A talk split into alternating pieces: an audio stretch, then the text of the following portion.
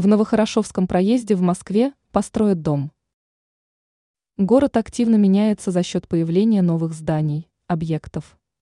Благодаря этому Москва становится более современной и улучшенной. По информации ТАСС, пресс-служба Мозгостройнадзора со ссылкой на его председателя Игоря Войстратенко сообщила о предстоящем строительстве жилого дома в Москве. Данный объект появится в районе Хорошова-Мневники по адресу Новохорошовский проезд, владение 24, разделить на 3, разделить на 1. Отмечается, что строительные работы пройдут в рамках программы реновации. По словам Войстратенко, жилой дом включит в себя две секции.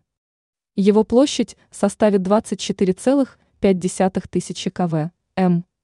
Кроме этого, новостройка будет иметь особенность в виде эффекта градиента.